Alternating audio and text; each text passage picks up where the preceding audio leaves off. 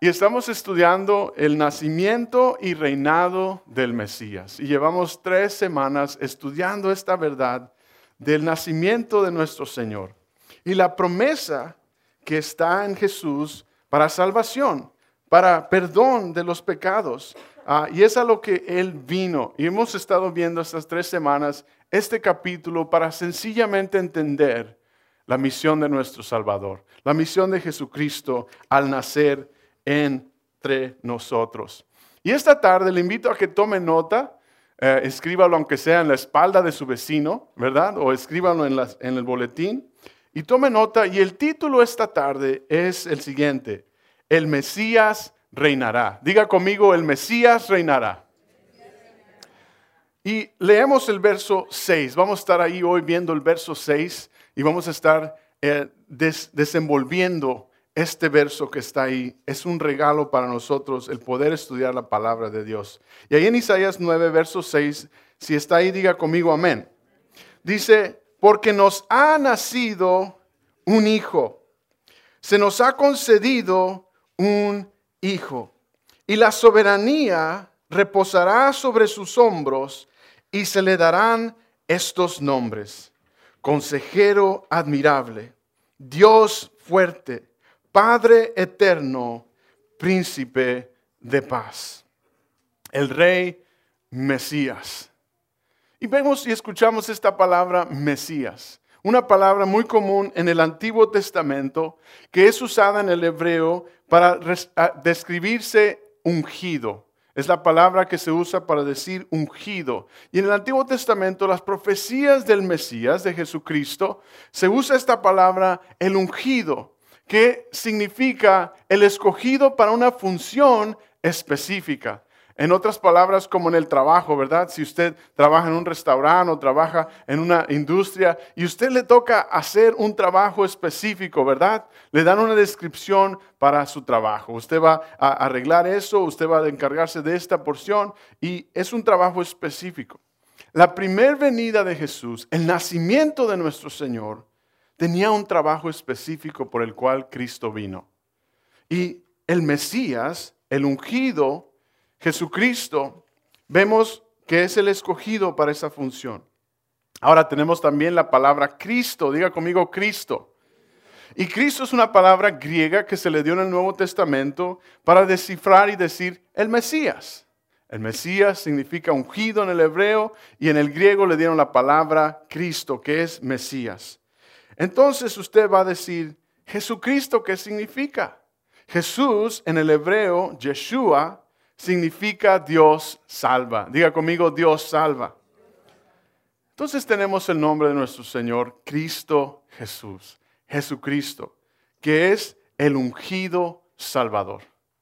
El ungido Salvador, el escogido, el que tomó lugar para morir por nuestros pecados. Ahora piensen esto el creador del universo, Dios, Jesús, que creó los cielos y la tierra, que dijo, hágase la luz. En Juan 1 dice que es el verbo que se hizo carne y que el verbo está entre nosotros.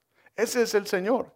Él mismo dijo, yo no le voy a dar esa función específica de Salvador a nadie más yo voy a morir por los pecados del mundo. Yo voy a tomar ese lugar. Yo voy a dar mi vida para el perdón de pecados.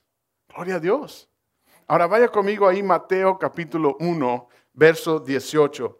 Y vamos a ver precisamente esto. En Mateo 1, verso 18, acompáñeme en su Biblia y si ya lo tiene, diga amén. Dice, el nacimiento de Jesús, el Cristo, fue así, dice en Mateo. Su madre María estaba comprometida para casarse con José, pero antes de unirse a él, resultó que estaba encinta por obra del Espíritu Santo. Verso 19. Como José, esposo, su esposo, era un hombre justo y no quería exponerla a vergüenza pública, resolvió divorciarse de ella en secreto. José estaba luchando con eso. Porque en esos tiempos, cuando ya estaban, ah, lo que tú y yo conocemos como el compromiso de anillo, en aquellos tiempos ya estaban legalmente casados, ya estaban legalmente listos. Y eso era antes de lo que es la luna de miel, la concepción. So María estaba embarazada, encinta por el Espíritu de Dios. Vemos en Lucas capítulo 1 cómo el ángel se le aparece a María y le dice, tendrás un hijo dado por el Espíritu de Dios y lo llamarás Jesús. Y aquí en Mateo 1, José, el otro lado de esta historia, está luchando con esa realidad. Y mire lo que sucede en el verso 20. El verso 20 dice, cuando, pero cuando él estaba considerando hacerlo, se le acercó, se le apareció en sueños un ángel del Señor y le dijo, escuche, José, hijo de David, no temas recibir a María por esposa, porque ella ha concebido por obra del Espíritu Santo. Verso 21, dará a luz un hijo y le pondrás por nombre qué? Jesús. Y aquí viene el, ungido Salvador, porque Él salvará a su pueblo de qué? De sus pecados. Él salvará a su pueblo de sus pecados. Y aquí en Isaías 9, que estamos en el verso 6, ahí nos vamos a enfocar, empieza el verso 6 diciendo, nos ha nacido un hijo, se nos ha concedido un hijo. Y es el primer punto esta mañana, esta tarde. Si está usted tomando notas, escriba, Dios nos ha dado a su Hijo. Dios nos ha dado a su Hijo. Ahora, la palabra dar, Dios mismo nos ha dado a su Hijo Jesús. Él lo entregó. Mire lo que dice en Isaías 7:14 acerca de la profecía que se está cumpliendo aquí en Mateo, del nacimiento virginal de Jesús. Dice Isaías 7:14, por eso el Señor mismo le dará una señal. La Virgen concebirá y dará a luz un hijo y lo llamará Emanuel. Diga conmigo Emanuel, que significa Dios con nosotros. Ahora esta palabra Emanuel es la promesa cumplida y el significado de Dios entre nosotros. La realidad de que Dios vino a esta tierra para estar con nosotros. De que Dios se hizo hombre. Y en Filipenses 2 vemos que no tan solo se hizo hombre, sino que se hizo siervo y se humilló hasta lo más bajo para hacerse obediente a la muerte en la cruz. Ese es nuestro Salvador. Ese es nuestro Señor que no vino a ser servido, sino a servir y dar su vida por rescate por muchos. En Juan 3:16, un verso bien conocido, dice, porque tan manera amó Dios al mundo, que dio a su Hijo unigénito, para que todo el que cree en Él no se pierda, sino que tenga vida eterna. Amén. El Señor Dios nos ha dado a su Hijo para que recibamos lo que Él nos ha dado, su perdón, su sacrificio, su amor, para cumplir su propósito de salvar al mundo y darnos vida eterna. Y nos los dio para que tú y yo podamos ver su gran amor, para que tú y yo podamos reconocer cuánto nos ama, cuánto te ama. Ahora, el siguiente punto esta tarde es el siguiente. El verso 9 en Isaías, perdón, el verso 6 en Isaías, nos dice, la soberanía reposará sobre sus hombros. La soberanía reposará sobre sus hombros. El siguiente punto es, el Señor sostiene todo el universo. El Señor sostiene todo el universo. Ahora, ¿qué sucede aquí?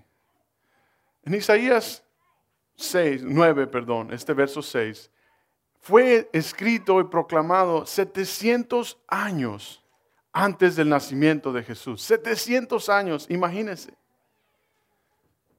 Y este nacimiento del Señor cumple la profecía. Y nos dice el verso 6 que toda la soberanía, todo el gobierno está sobre sus hombros. Ahora, ¿por qué dice aquí la escritura esto? Porque Dios quiere que el peso de la vida, el peso del pecado, el peso de las circunstancias, la pongamos en sus hombros, que Él es el Todopoderoso. No sé usted qué está pasando en su vida o qué peso traes en tu vida, que necesitas tú quitarlo de tus hombros y ponérselo al que sí puede. Tal vez es emocional, ese peso que traes, esa herida que traes, tú necesitas quitarla y dejarla a los pies y a, los hombros fuertes de Jesús. Porque el gobierno, el universo está sostenido por Él. Todo el universo está sostenido por su poder. Entonces, ¿por qué tú te cargas de todo? ¿Por qué tú te pones el peso del mundo sobre ti? Es lo que quiere el enemigo, que tú y yo nos pongamos el peso. Es lo que como seres humanos naturalmente hacemos, ¿verdad? Varones, ¿por qué pones todo el peso y la presión y la presión en tu vida cuando tienes a un Dios más fuerte, más poderoso, que Él sostiene toda esa carga para tu hogar, para tu familia, para tu trabajo? Y damas, ¿por qué pones el peso de todas esas preocupaciones por tus hijos, por tu esposo, por la necesidad. Tal vez eres mamá soltera y dices, el peso está sobre mí. Ponlos en los brazos, en los hombros de Jesús. Él es quien sostiene todo el universo. Nuestros jóvenes hoy, más que nunca, están llenos de social media, pero están solos están ahí metidos con tantos fans y tantos likes y tantos que, que los siguen en su Facebook, pero en realidad están íntimamente solos. ¿Por qué dejas eso, joven, en tu vida, en tu peso? Ponlos en los brazos de Jesús. Vengamos a Él. Mire lo que dice Efesios capítulo 1, verso 22.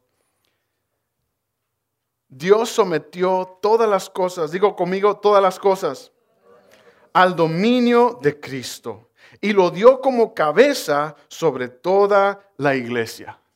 Él es la cabeza, Él es el que domina, Él es el que tiene todo sometido bajo su poder. Gloria a Dios.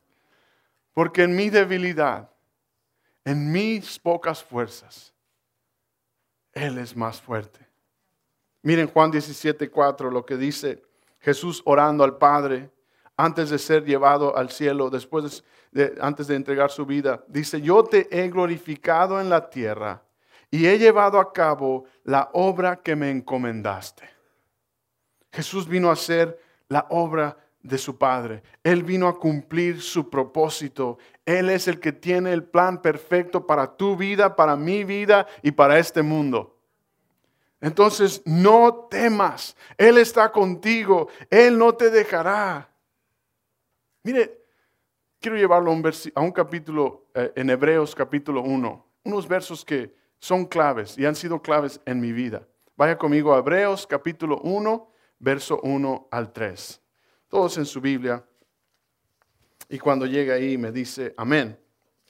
Mientras llega, si no llega todavía, en Hebreos capítulo 1, verso 1, nos dice, Dios de muchas veces y de varias maneras, es el verso 1, habló a nuestros antepasados en otras épocas por medio de los profetas. En verso 2, en estos días finales nos ha hablado por medio de quién? De su Hijo. A este lo designó heredero de todo y por medio de él hizo el universo. Verso 3. El Hijo es el resplandor de la gloria de Dios. Y me encanta lo que dice aquí, la fiel imagen de lo que Él es. Y escuche, y Él que sostiene todas las cosas con su palabra poderosa. Después de llevar a cabo la purificación de nuestros pecados, la muerte en la cruz, se sentó a la derecha de la majestad en las alturas. Dice aquí la fiel imagen ¿Cuántos de ustedes les encanta ver las televisiones de alta definición? ¿Verdad? Se ve, parece que van a salir y se lo van a comer los dinosaurios o qué sabe qué cosa.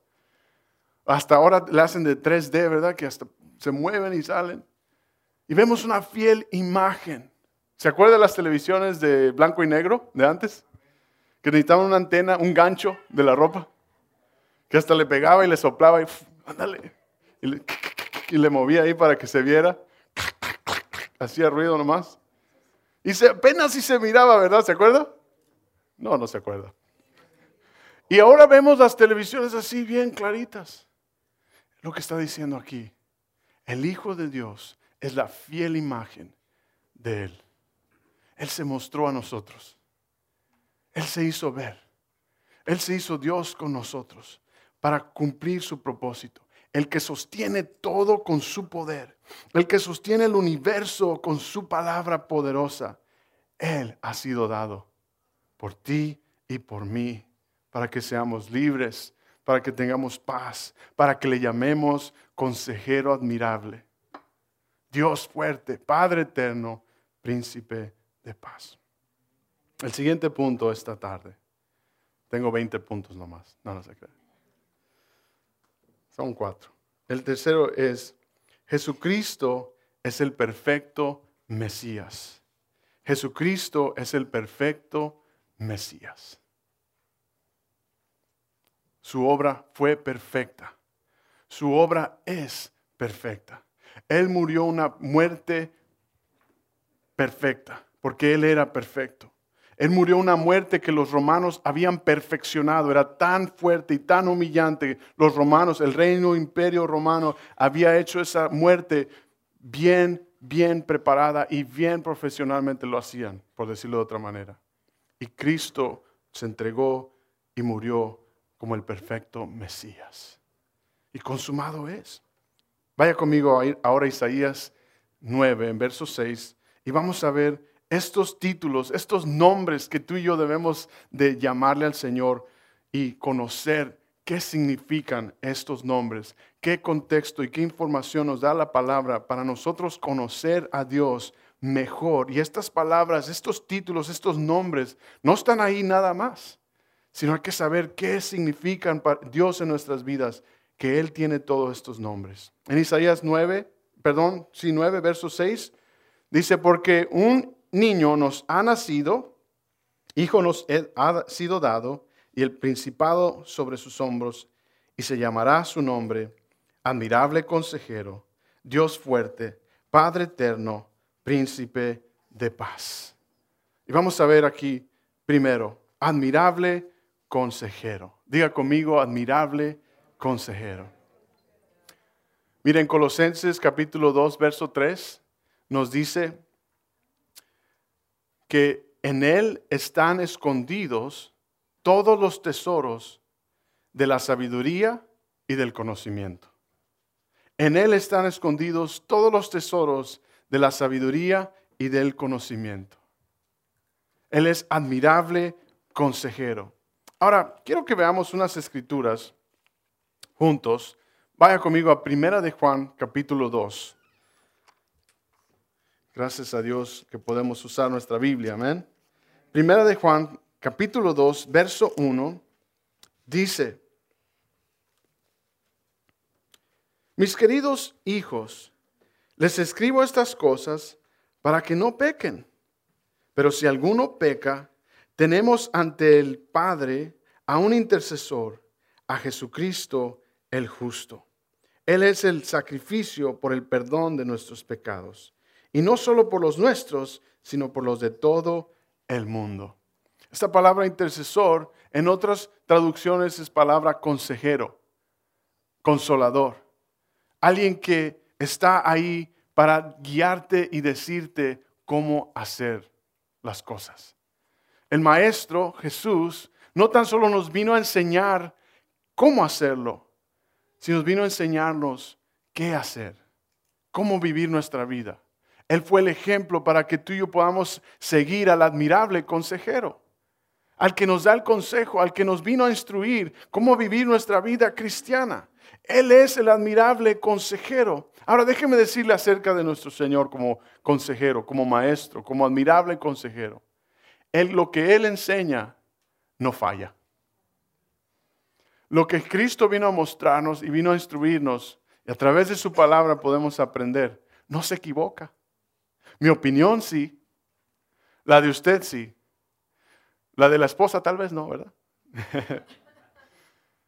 Nuestra opinión es equivocada y la de Dios nunca falla.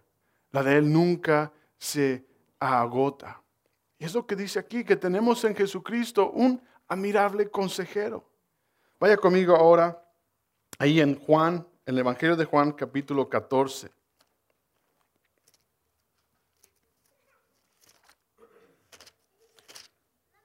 ¿Está usted aprendiendo? Primero, en el Evangelio de Juan, capítulo 14, en verso 16 al 18 y luego el verso 26. El verso 16, si ya lo tiene, diga amén. Dice, Jesús declaró estas palabras, dice, si ustedes me aman, me aman, obedecerán mis mandamientos. Y yo le pediré al Padre, y Él les dará otro consolador. Diga conmigo, consolador para que los acompañe siempre. Verso 17, el Espíritu de verdad, a quien el mundo no puede aceptar, porque no le ven ni le conoce, pero ustedes sí lo conocen, porque vive en ustedes y estará en ustedes. Dile a tu vecino, el consolador está en ti. Y la palabra nos dice que es el Espíritu de Dios a nuestras vidas, que Jesús dijo, vendrá el consolador, vendrá el Espíritu de Dios en sus vidas. Él es admirable consejero, el consolador, para que nos guíe. ¿Qué sucede cuando leemos su palabra? Su palabra dice que es viva y eficaz, que no falla, que cumple el propósito por el cual es predicada, por el cual es enviada. Que esa palabra viva y eficaz, el Espíritu de Dios que está en ti y en mí, nos va a ayudar a recordarla, nos va a ayudar a ponerla en práctica. El Señor mismo, el Espíritu de Dios en nosotros, nos va a ayudar a que vivamos su palabra. En Efesios capítulo 1 nos dice que los que han creído el mensaje de salvación, que los que han escuchado y han creído el Evangelio, han sido sellados por su Espíritu. Si tú has creído en el Señor, has, aceptado a Jesús como tu Salvador, el Espíritu de Dios mora en ti.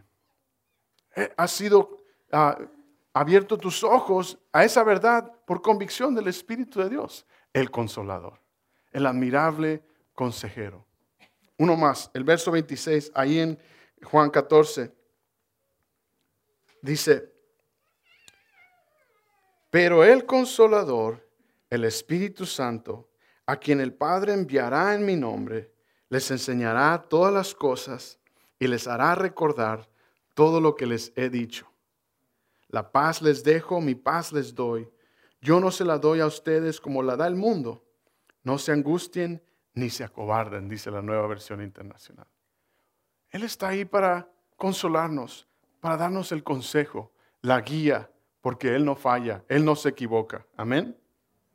Y el siguiente nombre que vemos aquí en Isaías 9 es Dios fuerte. Diga conmigo Dios fuerte. En Colosenses 2.9 declara, porque en Él habita corporalmente toda la plenitud de la deidad. Y aquí es donde se me viene la palabra manso. No dije menso, dije manso. Y Jesús fue manso y humilde. Y la palabra griega para manso es una palabra que significa poder contenido y controlado. Dios, el creador del universo, el que sostiene todas las cosas, en Colosenses 2.9 dice que es corporalmente la plenitud y la deidad. Él se hizo manso y humilde. Su poder se entregó por nuestras vidas. El que ha creado todo, el que ha entregado su vida. Y Él es Dios fuerte. Dios es fuerte. Dios no se agota.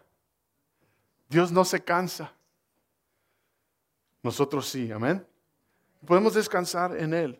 Vamos a ver unas escrituras ahí. Primera de Crónicas, capítulo 29.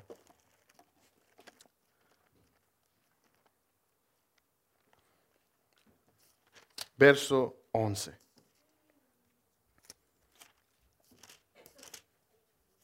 El verso 11 dice,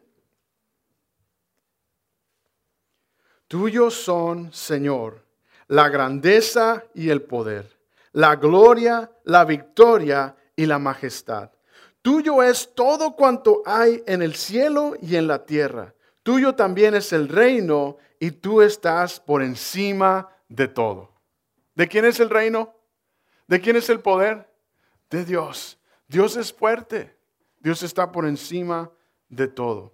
Ahora, ¿por qué, le, ¿por qué estamos aprendiendo esto? Porque en la práctica necesitamos saber eso, que Dios es fuerte, que Dios nos sostenga, Él nos sostiene, que Él hace nuestra carga ligera, que Él es más fuerte que cualquier enfermedad, que Él es más fuerte que cualquier duda, que Él es más fuerte que cualquier adicción. Él rompe y quiebra todas las cadenas que nos ataban. Él nos hace libres. Él es fuerte. Mire, vaya conmigo en Jeremías capítulo 21, verso 27.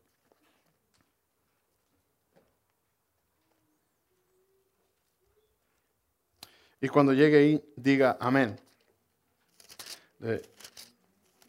si no ha llegado, diga, aguanta, pastor. Jeremías 21, 27. Estamos aprendiendo, ¿verdad? El verso 27 dice, verso 17, perdón.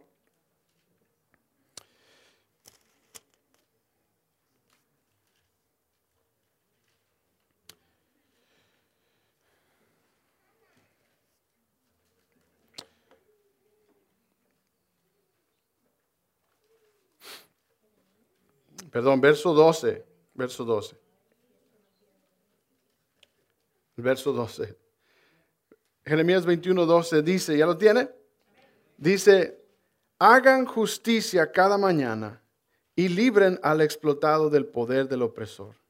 No sea que mi ira se encienda como un fuego y arda sin que nadie pueda extinguir, extinguirla a causa de la maldad de sus acciones. Hasta ahí. Dios es poderoso, ¿sí o no?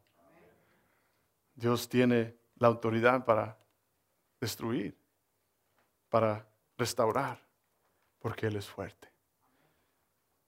Él es la plenitud de su deidad, dice en Colosenses 2.9. Dos más, vaya conmigo ahí a Lucas 1, el Evangelio de Lucas, verso 37. El verso 37 dice, un verso corto, pero una verdad dice, porque para Dios no hay nada imposible. Diga conmigo, porque para Dios no hay nada imposible. Él es Dios fuerte. Muchas veces queremos que Dios actúe fuertemente a nuestra orden. ¿Verdad? Pero como Él es Dios, Él lo hace en su orden, en su plan en, cuando Él quiere, cuando Él se lo propone. Y tú y yo debemos de someternos a Dios fuerte, a su autoridad, a su fortaleza, a su plan, a su soberanía. Él va a cumplir su propósito, no el tuyo. Diga, ouch, amén. Dios va a cumplir el propósito de Él y nosotros necesitamos entender su propósito para alinearnos y someternos a su propósito. Y me encanta el, título nuevo, el, otro título aquí en Isaías 9, 6, que es Padre Eterno. Diga conmigo, Padre Eterno. Significa que nunca deja de cuidar de ti y de mí. Me encanta esta descripción acerca de nuestro Mesías, acerca de Jesús, acerca de Dios mismo, como Padre Eterno. En otras traducciones se están refiriendo como Padre de la eternidad, como el Dios que tiene y es por siempre. El Padre eterno, Él se ha hecho Mesías, Él se entregó por ti, por mí, para que tú y yo le llamemos Padre eterno. Para que Él sea en nuestras vidas como un Padre que nos protege, que nos cuida, que nos guarda, que nos sostiene, que nos defiende, que nos disciplina, dígame, que nos dirige, que nos ah, ah, corrige y que nos hace ser parte de la familia de Dios. Podemos clamar, Abba, Padre. Podemos decir, Padre eterno, papá. Podemos declararle a Él como nuestro Padre celestial. A diferencia de nuestro Padre terrenal, Él es perfecto, Él no falla, Él sí cumple ese lugar mejor que nuestro Padre terrenal. ahí es un mensaje para otro día, pero muchos de nosotros creemos que Dios es como nuestro Padre terrenal. Y hemos visto tal vez un mal ejemplo y creemos que Dios es así. O hemos visto un buen ejemplo y aún así creemos que Dios es así.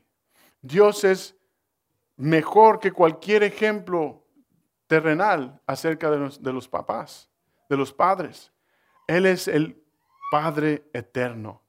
Entonces, lo que necesita suceder es que los que somos padres, levanten las manos los papás, varones, necesitamos conocer al Padre eterno para nosotros poder ser esos papás que nuestros hijos necesitan, esos esposos. Igual, ah, en el hogar necesitamos entender que nuestro Padre es Dios, nuestro Padre celestial, nuestra familia, ¿verdad? Que tenemos a un Padre eterno y que Él nunca dejará de cuidarnos. Vamos a ver algunos versos también aquí. Ya mero concluimos. Vaya conmigo a Primera de Juan, capítulo 3, verso 1.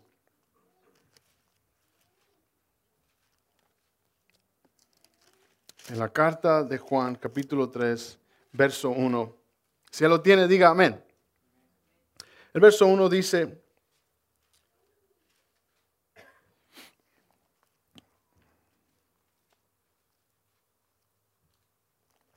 Ahí llego ahí.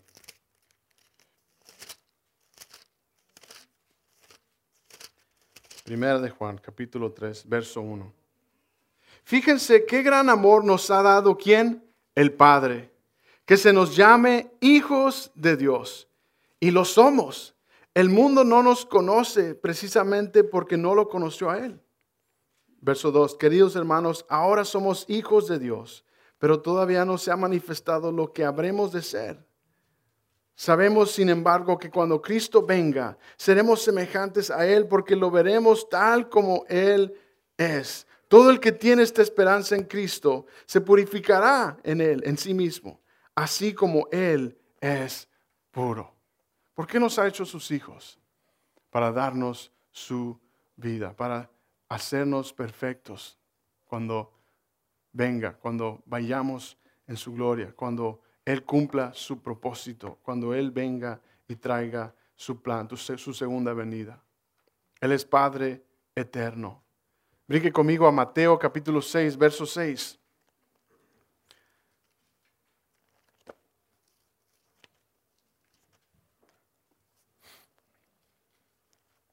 Mateo 6, verso 6 dice,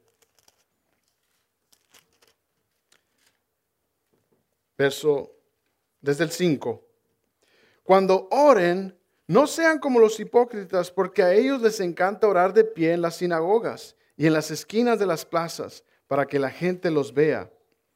Les aseguro que ya han obtenido toda su recompensa. Verso 6, pero tú cuando pongas a orar, entra en tu cuarto, cierra la puerta y ora a tu Padre que está en lo secreto. Así tu Padre que ve lo que se hace en secreto, te recompensará. Está hablando del amor del Padre, de hablar con nuestro papá, de ir y hablar con Dios en nuestras vidas. Él es el Padre eterno.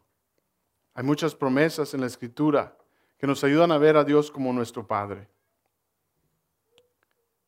Y el siguiente aquí en Isaías 9:6. Y con esto vamos a concluir. Es príncipe de paz. Diga conmigo, príncipe de paz. Colosenses 1:20 dice, haciendo la paz mediante la sangre de su cruz. Cristo vino a dar su vida para darnos paz mediante su sacrificio en la cruz. Dígale a su vecino, ¿tienes paz? Ahora dele un paz. No, no sé. Él es príncipe de paz. Primera de Corintios capítulo 14. Vaya conmigo a Primera de Corintios capítulo 14. verso 33.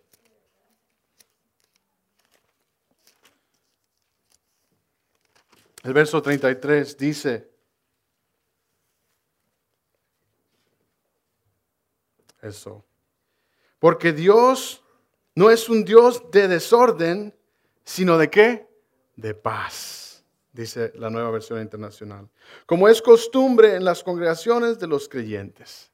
¿Qué es Dios? Un Dios de paz, un Dios de orden. Ahora vaya conmigo a Romanos 16, verso 20.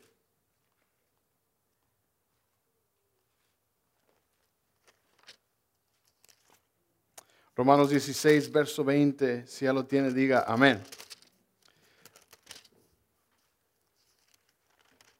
Dice así la palabra de Dios. Muy pronto el Dios de paz aplastará a Satanás bajo los pies de ustedes. ¿Quién aplastará a Satanás? El Dios de paz. Bajo nuestros pies, dice la Escritura. Él vino a traernos paz. Él vino a darnos paz en nuestra vida. Él vino a darnos una paz que sobrepasa todo entendimiento. Él vino a darte paz. Jesús usó una parábola en el Evangelio de la semilla. Como el sembrador es Dios y la semilla es su palabra. Y cuando la semilla es esparcida, cae en lugares. Y en uno de esos lugares cae en lugares espinosos, dice el Evangelio. Y ese lugar espinoso, Jesús dice que es como las preocupaciones que nos roban la paz, que nos roban la palabra de Dios. Tú y yo necesitamos paz. Necesitamos confiar en el príncipe de paz. Él va a traer paz al mundo. Él ha traído paz a nuestras vidas. Ya, paz que sobrepasa todo entendimiento. Hace un par de semanas alguien ah, pasó a orar aquí enfrente y pasó a, no a pedir, sino pasó a decir, Señor, gracias, porque las preocupaciones no entiendo, pero tengo paz. Tengo preocupaciones, tengo retos, tengo cosas, pero tengo una paz que no puedo explicar y no puedo entender. Le digo, esa es la paz que Dios da. ¿Necesitas tu paz? ¿Necesitas recibir la paz de Dios? Un, verso más, verso Hebreos 13, verso 20. ¿Ya lo tiene? Todos juntos, ah, lo leo, dice, el Dios que da la paz levantó de entre los muertos al gran pastor de las ovejas, a nuestro Señor Jesucristo, por la sangre del pacto eterno. ¿Quién nos vino a dar paz? El Señor. Yo quiero terminar con esta pregunta. ¿Quién gobierna tu vida? el príncipe de paz, el Padre eterno, el Dios fuerte, el admirable consejero? ¿O tú estás gobernando tu vida? ¿O la tele está gobernando tu vida? ¿O las noticias? ¿O las circunstancias? Que sea Dios quien gobierne nuestras vidas, porque podemos llamarle admirable, consejero, Dios fuerte, Padre eterno, príncipe de paz.